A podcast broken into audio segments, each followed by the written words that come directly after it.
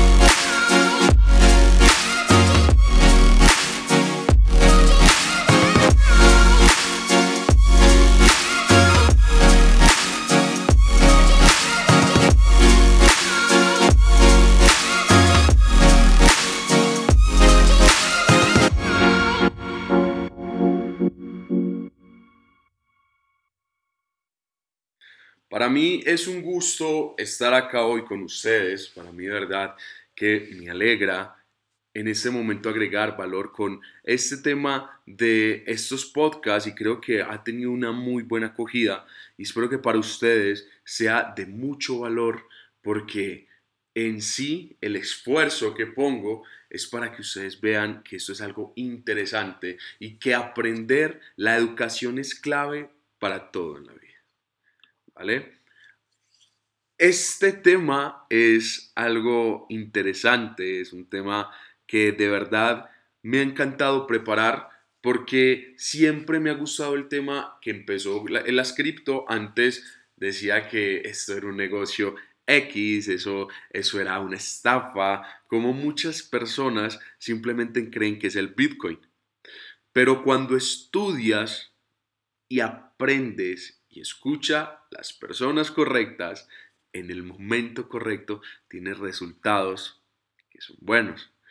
Bueno, para esto, de verdad, lo que estoy recopilando es mucha información de lo que primero he vivido con la historia de, de, las cripto, en lo que he aprendido. He tenido mis maestros, he tenido las personas en las cuales eh, he visto, he desarrollado, eh, que he cogido también los, ¿cómo se puede decir? Como los, mm, como la sabiduría que tienen sobre el tema.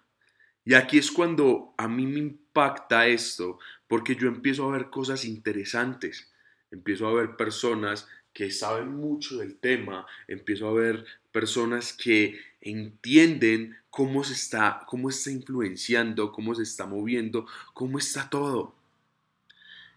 Y para hablar un poco la importancia de las criptomonedas, primero tenemos que hablar de algo importante. Y lo primero es la historia de lo que se denomina ahorita como el mercado o la bolsa o las divisas. ¿Sí? Primero tenemos que hablar de esto para entender un poco en qué nos estamos metiendo o en qué estamos metidos inconsciente o conscientemente. Para todos es muy fácil decir tener un billete de, no sé, pongámoslo una denominación, 100 dólares, 50, 20, 1 dólares, en nuestra billetera, en nuestra cartera. Pero la pregunta para ti es, ¿qué significa este dólar para ti? Y remontemos a la historia. Antes, en el 700 antes de Cristo, fueron empezaron a rotar las monedas, pero mucho antes tenían que haberse trueques, tenía que haber cambios, cambios monetarios, cambios en los cuales se tenía que hablar, se tenía que ver, cambios en los cuales pues en ese momento tenía que haber para que hubiera algo de por medio. Empezó siempre con el trueque. Y siempre es como cuando se vio, en la naturaleza se ve, cuando una manada de chimpancés o de monos, pues primero se acicalan uno al otro para que primero yo te acicalo y después tú me acicalas. Entonces es un trueque. Desde ahí empezamos a ver los trueques. ¿sí? Ahora, nosotros empezamos a hacer trueques con muchas cosas.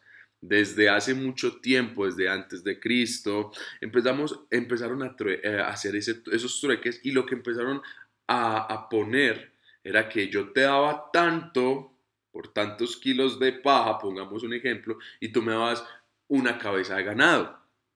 O por el contrario, yo te doy una cabeza de ganado y tú me das herramientas para arar la tierra.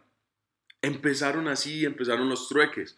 Pero la gente se dio cuenta de algo, y es que era muy difícil cargar, y algo que tiene que tener cada moneda, te voy a contar ese secreto, y es que es un secreto que todos los, lo sabemos, pero no sé si eres consciente del tema, es que cada moneda o con cada cosa que vayas a pagar en ese tiempo, en ese trueque, se tenía que dividir ¿sí? Entonces, ¿cómo así? Había un peso más grande y se tenía que dividir por pesos más. Wandy, explícamelo más, más, más menudito. Un ejemplo, los billetes de ahora. Hay un billete, un billete de 100, luego un billete de 50, luego uno de 20, luego uno de 10, uno de 5 y uno de 1. ¿Así? Entonces, empezaron a ver las personas de esa antigüedad y dijeron como, pongamos las cabezas de ganado como trueque. Y adivinen qué decían las personas. Como trueque vamos a colocar las cabezas de ganado. Hmm, interesante, pero no se pueden dividir. Y la pregunta era, ¿por qué no se pueden dividir las cabezas de ganado? Pues muy sencillo, pues porque si le cortas la cabeza, entonces tú le dirías, te doy una cabeza por esto, y es imposible. Entonces las personas empezaron a que a pensar en otros métodos y empezaron a decir, ¿por qué no más bien conchas marinas? Y en muchas partes empezaron a qué? A comercializar conchas, conchas marinas, ¿sí? Esas conchitas. Eh, y decían, por esta concha te voy a dar tanto, pero entonces aquí viene un tema interesante. Los que estaban lejos del mar les servían mucho sistema monetario, pero los que estaban cerca yo creo que eran ricos en ese nivel. Pues porque en cada ladito del mar estás encontrando conchas. Todos los grandes pensadores de esa época, estamos hablando del 700, estamos hablando de más del 700 antes de Cristo, dijeron, ¿por qué no utilizamos metales preciosos? Entonces aquí viene el oro y la plata. Se registra que en 700, 700 años antes de Cristo se registra la primera moneda en Turquía las primeras monedas de cambio, que eran su valor peso en oro o peso en plata. Este fue el primer trueque con materiales, ¿sí? Con materias que son bonitas, o sea, materias finas, el oro y la plata. Entonces, ahí empezaron a hacer la comercialización, también se empezaron a ver las esmeraldas, también se empezaron a ver piedras preciosas. Bueno, pero entonces, ¿cómo siguió ahí el trueque? ahí entonces ya era el valor del gramo referente a lo que fueras a comprar. Si eras una cabeza de ganado, te doy un 400 gramos o 2 gramos o 5 gramos, no sé, en ese tiempo, y te dan una cabeza de ganado. Pero entonces ahí era muy fácil porque se podía dividir muy bien esa moneda, esas monedas. Pero ahorita la pregunta sería, bueno, pero las personas cómo hacían para hacer como ese exacto, literalmente ese exacto peso, si en ese momento no teníamos grameras como ahorita que coloca el polvito, lo que sea, y ahí puedes ver cuántos gramos son. Entonces ellos hacían algo fácil que era eh, estas balanzas y colocaban tantos, eh, tantas eh, pajillas de paja, ¿sí? Son 8 gramos, un ejemplo. Entonces 20 pajillas de paja son 8 gramos. Y con eso se compraba. Wandy, ¿por qué estás hablando del tema de la historia y algo? Porque yo necesito que entiendan cómo el sistema monetario fue avanzando hasta llegar a la parte que más nos favorece, que son los bancos, que son la Fed, que es la Federación de los Estados Unidos, y llegar a un nuevo, a un nuevo a un nuevo oro, por decirlo así, que es el Bitcoin. Pero entonces volvamos, recalculemos. En este tema, en el tema del oro, entonces ya la gente empezó, empezó a comercializar, ¿sí? Pero entonces aquí se vio que las primeras monedas fue después de Cristo, en el Imperio Romano. ya las monedas contales, ya las monedas que se decían tanto gramaje por peso y que eran muy consecutivas, que eran siempre las mismas, esas monedas las fundó Roma, que tenían que el sello de la cara de, del César, ¿sí? Y muchas, muchos pueblos, muchos imperios empezaron a, ¿qué? hacer las monedas con el rostro o algo, con un logo distintivo para que eso fuera avanzando. Juan Di, listo, entonces, ¿qué está pasando acá? ¿Qué es lo que está pasando en este momento en las, en las monedas? Entonces ya sabemos que en ese preciso momento lo que fue ocurriendo fue que las personas ya estaban haciendo trueques con monedas de una cuantía en el cual era razonable. Pero Wandy, ¿por qué pasó lo de Roma? Aquí voy a entrar un poco en contexto y es que en Roma las monedas, digamos, eran 98% de pureza de plata, un ejemplo, ¿sí? Pero para que el gobierno sacara su tajada, además de los impuestos que cobraba, ¿sí? El gobierno lo que fue haciendo es bajarle la calidez a la plata. Entonces aquí empezamos a ver cosas interesantes. ¿sí? El sistema monetario era bueno, pero el ente regulatorio no era tan bueno. Ah, bueno, entonces, ¿qué pasa en ese momento? En ese momento empiezan a hacer cosas interesantes con referente a qué. Empiezan a salir muchas monedas, muchísimas, pero hay una moneda que se llamó el fioro, si no estoy mal, eh, el florín, que se hablaba en genovesa, en, en, en, Genova, si no estoy mal, mm, en, perdón, en, en Venecia, Genova y Pisa. Y se llamaba la moneda, eh, se llamaba la, eh, sí, el fiorino, el fiorino de oro. Esta moneda fue como el Torán en su tiempo y estamos hablando que fue en el siglo, eh, en el siglo VI, ¿sí? En esa moneda se empezó a comercializar porque era la moneda que las personas, o sea, el banco, digámoslo así, los cáceres se les llamaba, que esos cáceres son los, los encargados de pulir esas monedas.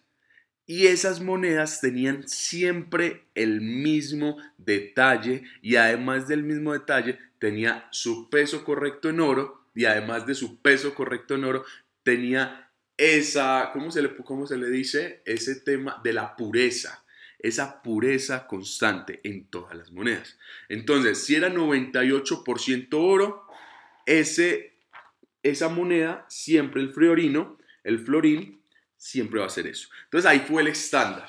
Entonces ahí en África, en Asia, en Europa, empezaron a comercializar ese fiorino, el fioro de oro, y ya sabían que cuando llegabas a una casa de cambio, que en ese, que en ese momento eran los amberes, ¿sí? Los amberes hacían los trueques. Pero aquí pasaba algo muy interesante, y que es que las personas tenían miedo de comercializar el dinero. ¿Cuándo y por qué? Pues que si vemos las historias o vemos estas películas, lo que pasaba en ese tiempo era algo muy, muy loco, que lo que significaba era que las personas sí o sí, pues eran atracadas, las personas sí o sí lo que les pasaba, en un segundo, lo que les pasaba es que enviaban pagos por mar y también habían eh, piratas y robaban y hay muchas personas que en ese momento, bueno, muchos naufragios que el oro ya pues, cayó en el fondo del mar. Bueno, entonces, ¿cómo era la seguridad? Y aquí empieza el contexto de la aparición de dinero en capas. Y te quiero decir qué es el dinero en capas. ¿sí? El dinero en capas, quiero que te imagines una pirámide. Andy, ¿por qué una pirámide? Sí, es importante que te imagines una pirámide en este caso. Y la pirámide que te vas a imaginar es que la punta sea monedas de oro y plata. Lo segundo es que van a haber personas como familias en ese caso que era la familia de banqueros, y lo otro es que empezaron a llegar las letras de cambio. Uy, ¿cómo así? Aquí empieza algo muy, muy interesante.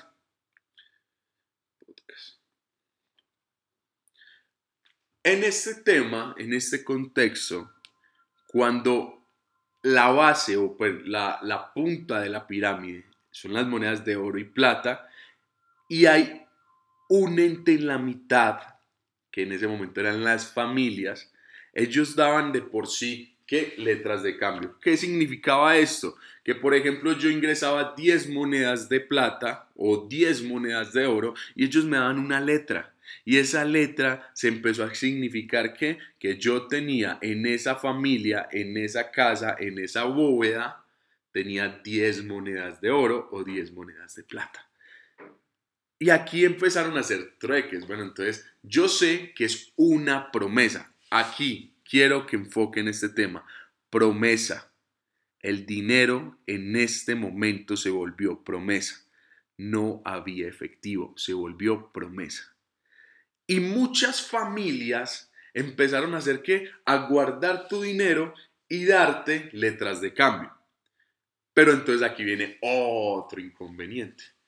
Ya las familias querían o decían, tenemos buena cantidad de oro porque no alteramos un poco y decimos y hacemos letras para beneficio propio y nos vamos y comercializamos esas letras con otras con otras con otras familias.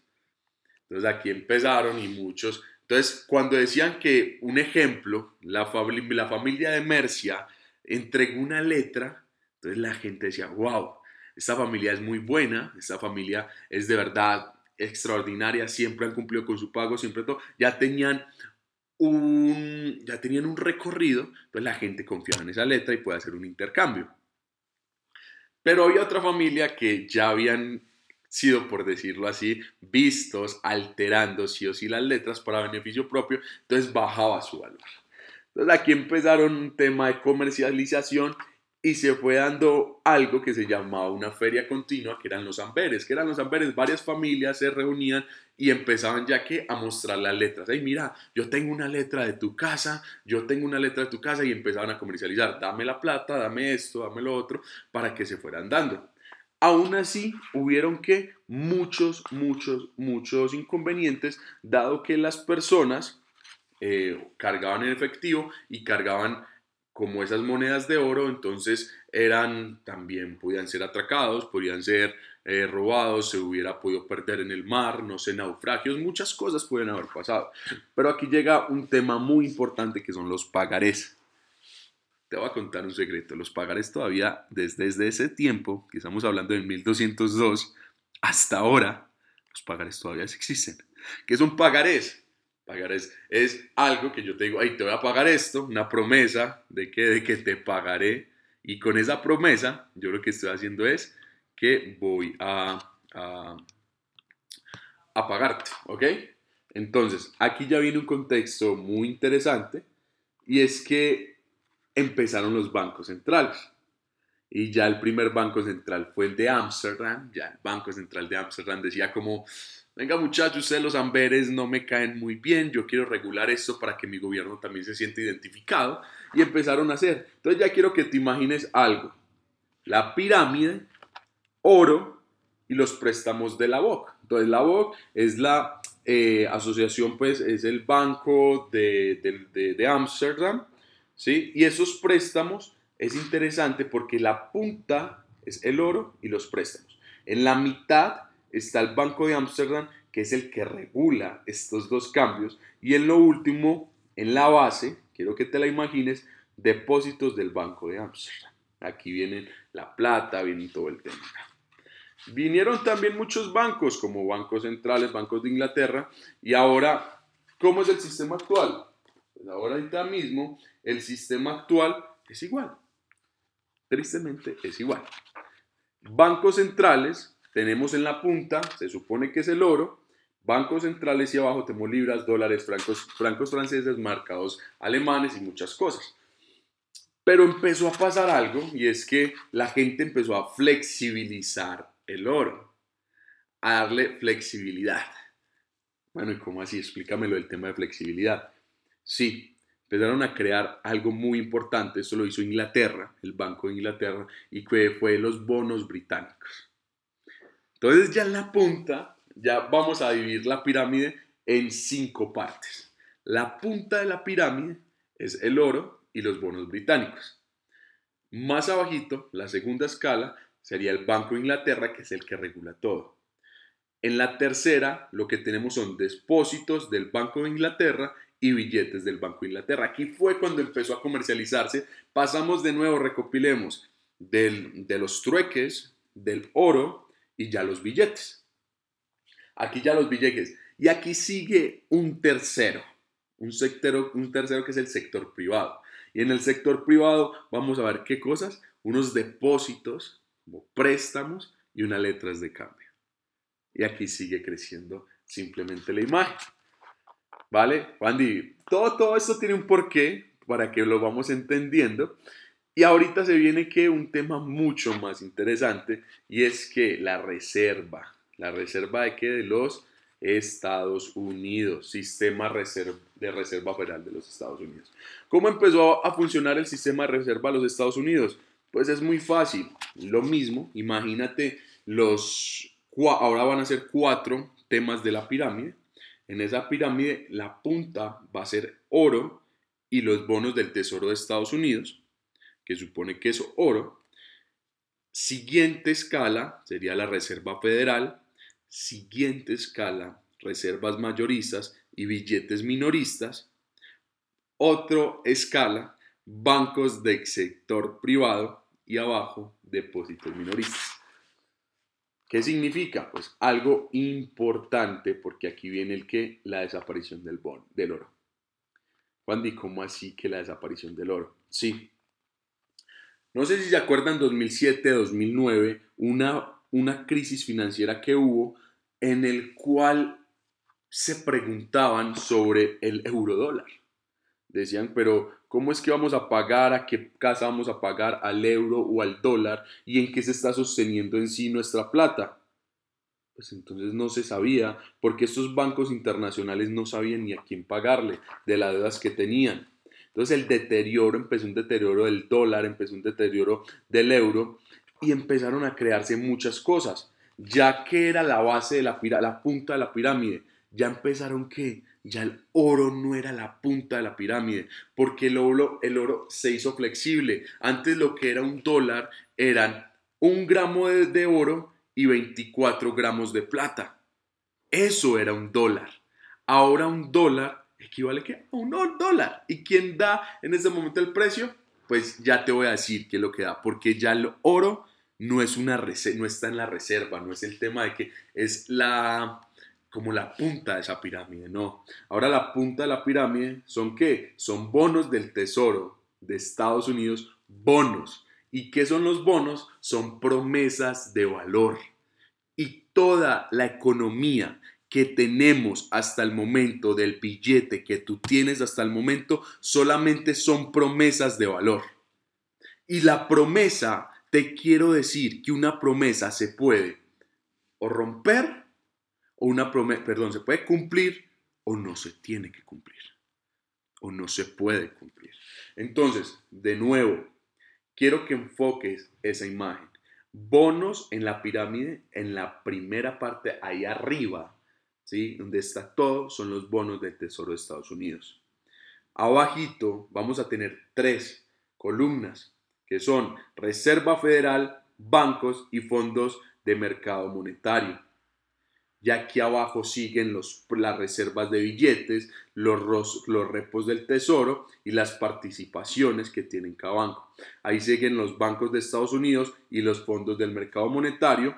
Y ya nada depende de qué? del oro. ¿De qué se basó todo?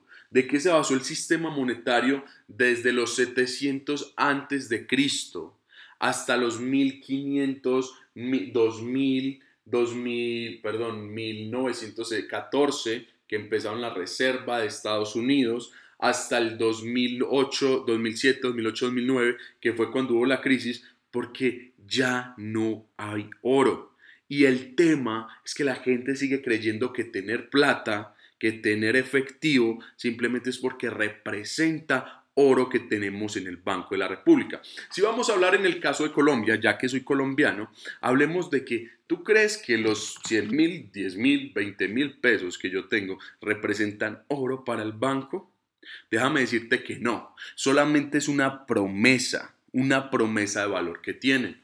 Juan Dino, ya me, ya, me, ya me pusiste maluco. ¿Qué significa entonces el sistema monetario? Te lo voy a poner así. En este momento el sistema monetario depende de un hilo. Sí, el sistema monetario depende de un hilo porque simplemente lo que hacemos son promesas.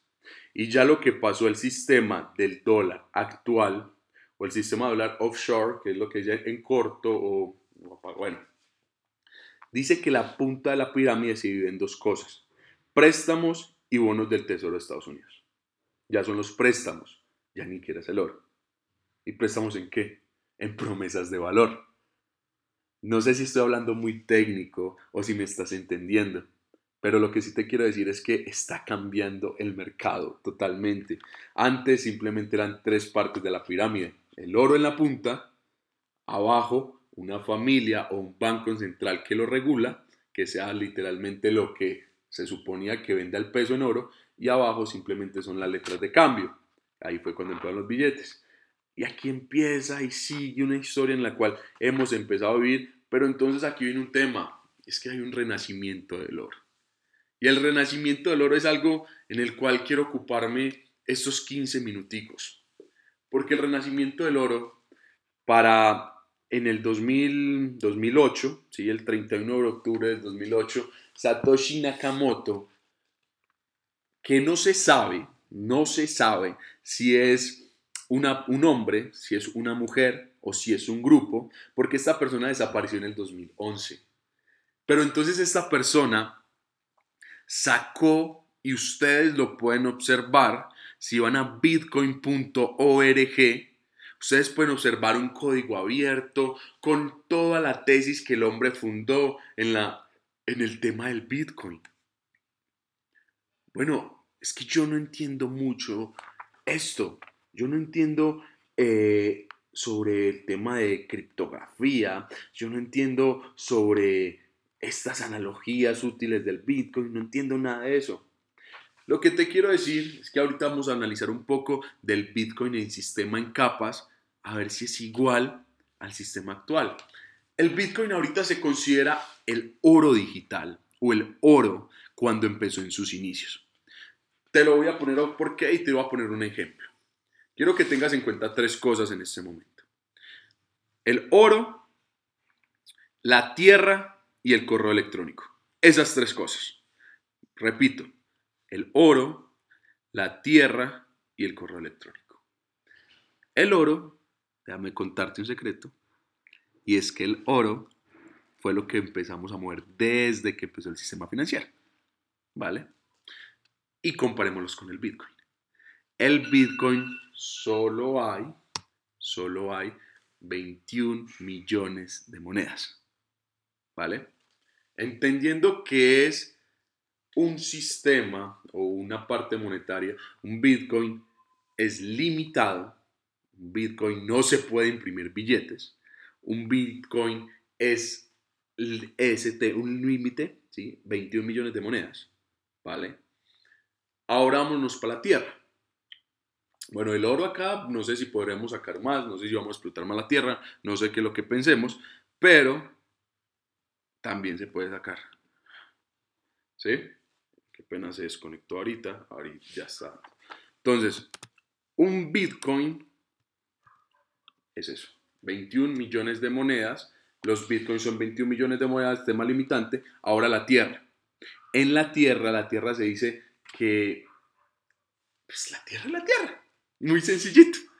Y que en la tierra, si tú quieres adquirir la tierra, solamente no sé cuántos kilómetros cuadrados son, pero sí o sí es bueno tener tierras, porque la tierra tiende a desaparecer y cuando, perdona, a, encarecerse, ya que la tierra pues es un límite y si tú compras y si mucha gente ya está comprando, hay una que se va encareciendo cada vez más la tierra. Ahora el correo electrónico es algo que no entendemos. Hay veces no entiende muy bien que yo sé que envías y recibes correos electrónicos, pero no entiendes cómo ese tema de qué es lo que se está haciendo. En el Bitcoin es algo muy similar porque tú estás, primero, el oro digital, 21 millones de monedas limitantes, ¿sí? Porque ya no se pueden imprimir más, ya no se pueden crear más. ¿En qué? En un pedazo de tierra que lo que estamos haciendo es el tema del blockchain y aquí va a venir el tema del blockchain y ahora sí va a ser más técnico aún, pero lo que me interesa es que aprendas y las analogías o las palabras que de pronto no entiendas, que tú las investigues, las anotes, digas después lo investigaré, pero hazme caso, investigalas, porque créeme que te va a servir demasiado aprender de todo este tema del Bitcoin y de las criptomonedas.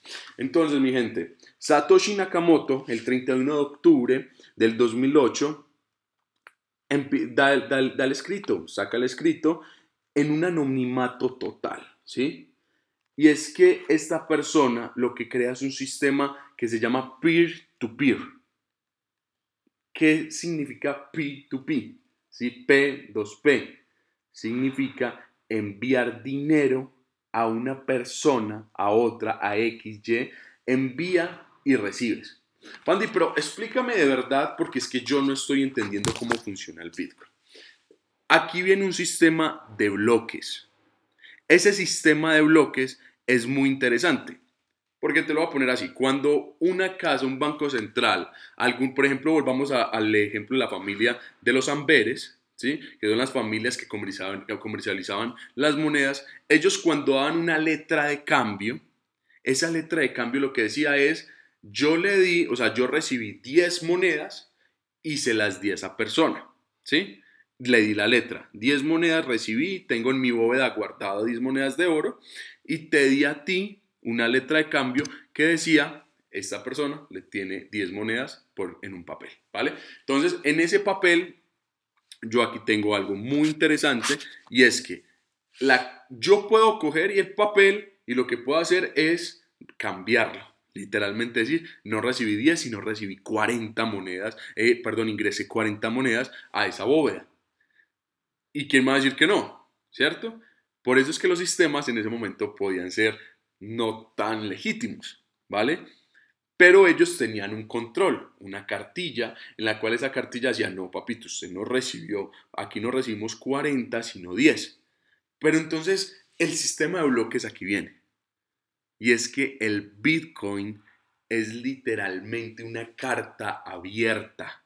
Tiene esa cartilla de transacciones públicas. Uy, Juan ¿cómo así? O sea que mi, mi seguridad, eh, mi, ¿cómo te lo puedo decir? mis datos personales están en riesgo porque se están mostrando públicamente. No. Cada cartilla que, va, que se va a ver en público, todas las transacciones que hagas o que hagamos, todas se ven en público, absolutamente todas. Y esas transacciones que se van viendo solamente van a aparecer algo que significa tu billetera la cual tú enviaste y la persona y la billetera que recibió. Eso es encriptado. Eso no tiene nada que ver. Eso me dirás, Juan ¿y cómo aparece? Son unos letras y números y envías a otras letras y otros números.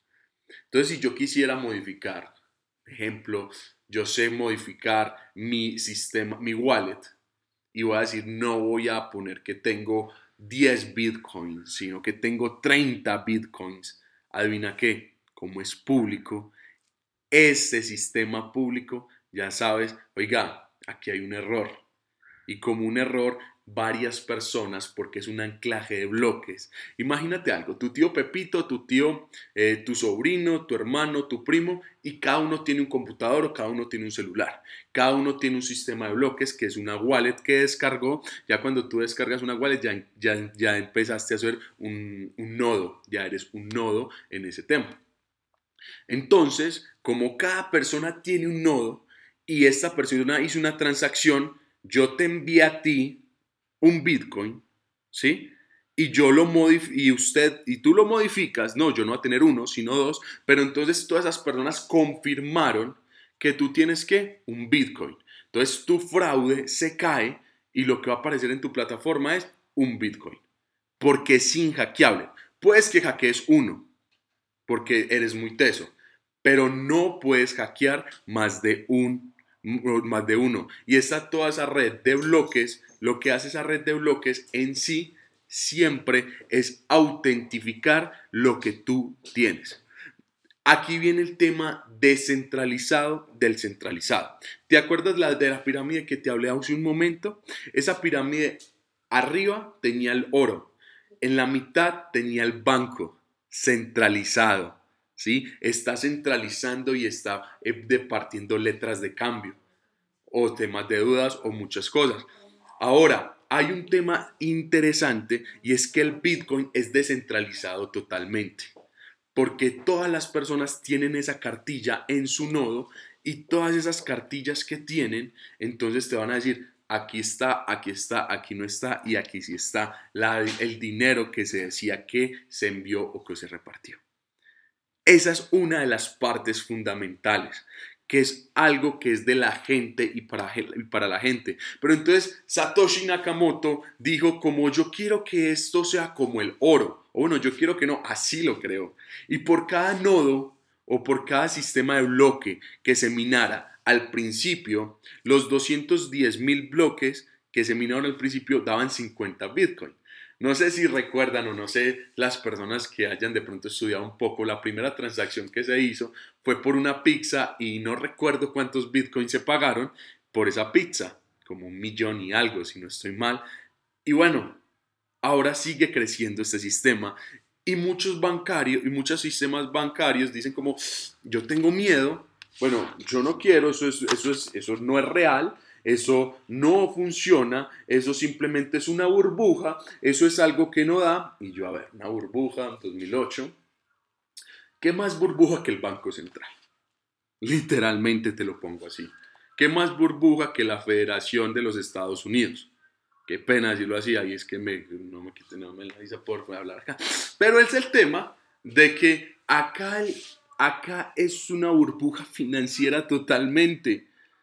Te lo voy a poner así. ¿Tú crees que en, el trueque, cuando se estaban haciendo los trueques, que se daban conchas por cabezas de ganado, ¿sí? Y que la persona que estaba cerca del mar o tenía familia cerca del mar que le recogía todas las conchas, él quería que cambiaran a un sistema financiero como lo que es el Bitcoin ahora, como lo que es los sistemas de bloques. Pues déjame decirte, no quieren. ¿Y quiénes fueron las primeras personas que fundaron el sistema tradicional? Lo que es Warren, eh, perdón, lo que es el JP Morgan, lo que es Dale Carnegie, lo que es Rockefeller, lo que es, eh, bueno, hay otra persona y ellos fueron poniendo el tema, el tema federal, ¿sí? Y ahorita lo que se viene es un nuevo cambio. Y en el tema de la minería de bloques, aquí es cada energía, es lo mismo que un tema de oro. Cuando tú vas a minar oro, lo que necesitas es energía. Necesitas energía, tener trabajadores que se metan en una mina y minen. No quiero que te imagines eso. Lo que necesitas es sistemas mineros y antes, en el 2008, 2009, 2010, 2011, se podía minar desde un computador porque la moneda en sí tenía un valor de 0. yo no sé cuántos y no había tanta acogida y ya no hay tanta rotación de Bitcoin. Recuerda, el Bitcoin es limitado. Cuando hablamos de este tema, me voy a extender cinco minutos más. Cuando hablamos de este tema, todas las personas que quieran hacer o hacer parte de esto tienen que hacer parte de terceros. ¿sí? Porque compran sus teléfonos inteligentes, como los smartphones, y ahí vamos a descargar unas wallets, y ahí es donde empezamos que el proceso de conocer un poco más los monederos, los exchange y todo eso. Todavía no vamos a meternos en exchange. Primero en eso, los monederos, y cuando vienen los monederos, vienen las que el tema de laminación. Como te digo anteriormente, con un computador, una laptop portátil, sin, sin ninguna especificación física, tú descargabas ciertos programas, descargaba, y lo que es la minería es encriptar o hacer un bloque para que ahí se empiece también a mover la red de qué? Del Bitcoin. Juan no entiendo un forro. Tranquilo, yo al principio tampoco entendí un forro pero es normal, ¿sí? Te lo pongo así, el bloque, una casa, la gente se pone a construir una casa, pone un computador a que construye una casa. Y aquí vamos a comercializar Bitcoin. Después, otra persona digo, no, yo también quiero hacer lo mío. y se pone a, minar otro Bitcoin. Y minar se pone a hacer otra casa. Y ahí es donde empiezan a meterse las otras personas. Ahí comercializamos, allí comercializamos, allí comercializamos. Y se empiezan a crear casas que son los bloques. Y por cada casa que antes se daban, se daban 50 Bitcoin. Uy, eso es mucho. Sí, eso era mucho. Hoy, antes eran 30, 30 dólares. Bueno, salió como a, a 0.1 peso, un dólar que salió el Bitcoin. Entonces, ahí es donde viene. Y empezaron. Y después ya fueron mermando, obviamente, la nominación por bloque. Ya está como a 25. Ahorita está muy poco precio. Pero entonces, ¿cuál es el algoritmo que utiliza Bitcoin que, que, es tan, tan privado, que es tan sostenible? Te lo voy a poner acá, se llama Hash Algorithm 2, que es algo que utilizaban los militares en el 2001 en Estados Unidos, que era un tema indescifrable que solamente se podía descifrar por, ni siquiera pues se puede descifrar, es un tema que simplemente es una coordinación uno a uno, que es el sistema peer-to-peer, ¿sí? que es el tema P2P, que es lo que hago, yo envío a una persona y solamente esta persona y yo vamos a saber qué fue lo que enviamos, información. En este caso no enviamos información, sino enviamos digital. Wandy, es que ahorita yo no creo que las, que, las monedas y el tema de, de la moneda digital sea un auge. Pues no, Déjame decirte una cosa. Primero, ¿hace cuánto estás pagando con tarjeta de crédito o tarjeta de débito? Desde la pandemia se empezó a implementar el sin contacto para que tú no tuvieras que tener un contacto con nada, acercabas tu celular, acercabas la tarjeta y estás pagando. Te pregunto, ¿tú estás pagando con dinero físico o dinero real? Entonces mi pregunta para ti sería la siguiente. ¿Estamos ya en temas de sí o sí un avance criptográfico o no o un avance que sigue con un dinero fiat. Ah. Recuerda que todo lo que te conté ya ha sido manipulado, eh, que se manipuló, se manipuló, perdón, se manipuló en todo el tema del Banco Central de la Federación y siguen haciendo látigo y siguen estirando más el sistema monetario, el sistema y ya no dependemos de qué, de una moneda que es el oro. Ya dependemos de bonos, ya dependemos de préstamos y de promesas, porque recuerden, todo eso son promesas de valor. ¿El Bitcoin qué es? ¿el Bitcoin es una promesa? No es una promesa. Ahora, la comercialización del Bitcoin se llama título valor. Y un título valor significa el tema de, yo tengo una billetera que yo digo que mi billetera vale un millón de pesos. Y yo me la creo que vale un millón de pesos. ¿Pero van a pagar un millón de pesos por mi billetera? No. ¿Cuánto van a pagar por mi billetera? Pues lo que vale en el mercado. ¿Y quiénes son las personas que, deciden cuánto vale en el mercado? Pues ahorita vemos unos auges demasiado grandes en este momento porque hay muchas personas empezando a adquirir y ya vieron que el Bitcoin puede ser o va a ser o está haciendo o lo es el oro del futuro. Wow, Juan Di. No entiendo mucho, pero vamos a estar entendiendo. Solamente te voy a decir así. ¿Qué intención tiene Satoshi? ¿sí? Y es el tema, es que es un hombre que ya la verdad es interesante. Y hay algo que te lo quiero compartir, yo creo que lo voy a compartir por varios grupos, y es un libro que me gustaría que te lo leas.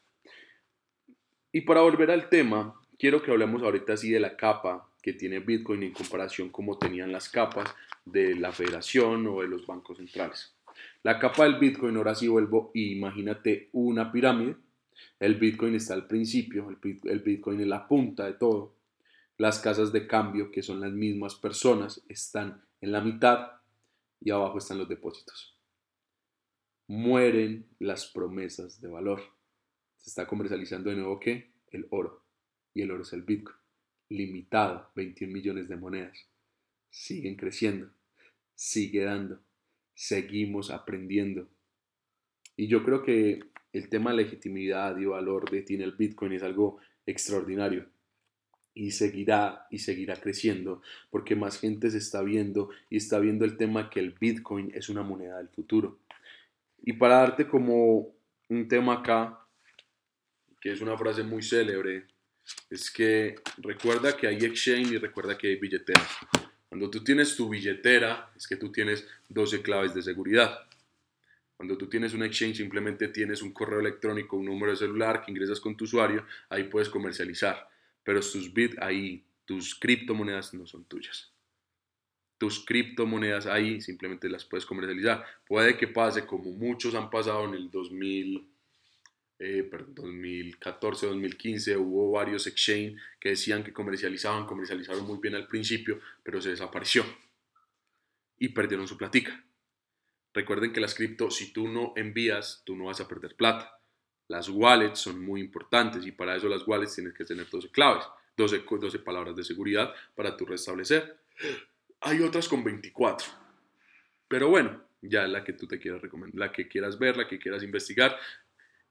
Y se trata de eso. Ahorita hay muchas cripto, Ahorita también se basa, el Bitcoin dio formalización como para que, eh, digamos, el dólar, un ejemplo nomás, el dólar es el Bitcoin y empezaron a salir muchas más, hay Ethereum, eh, hay Shiba, hay mm, Dogecoin, hay Ripple, hay Binance, hay BNB, hay muchas monedas.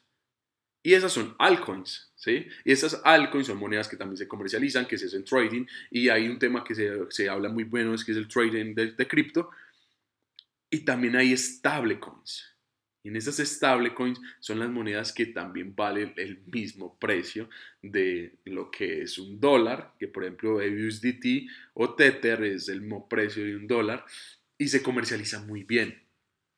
Y por decirlo así, ya las casas de cambio, los bancos centrales, la federación, está sacando sus propias cripto. ¿Para qué? Para empezar, a para empezar a tener un control de nuevo sobre las personas que están comercializando. Porque quieren volver a tener el control, porque saben que lo están perdiendo, porque saben que el Bitcoin puede ser el acabose para el sistema financiero. Y el futuro es el no, ¿cuál futuro? Ya es el presente. Ya no estamos viviendo en un futuro, ya estamos viviendo en un presente de que el Bitcoin es el, el presente de este sistema monetario que se viene. Mi gente, nos extendimos un poco más. Gracias de verdad a todos los que se conectaron. Para mí es un placer agregar valor a sus vidas y seguir creciendo todos, todos los días. Feliz día para todos.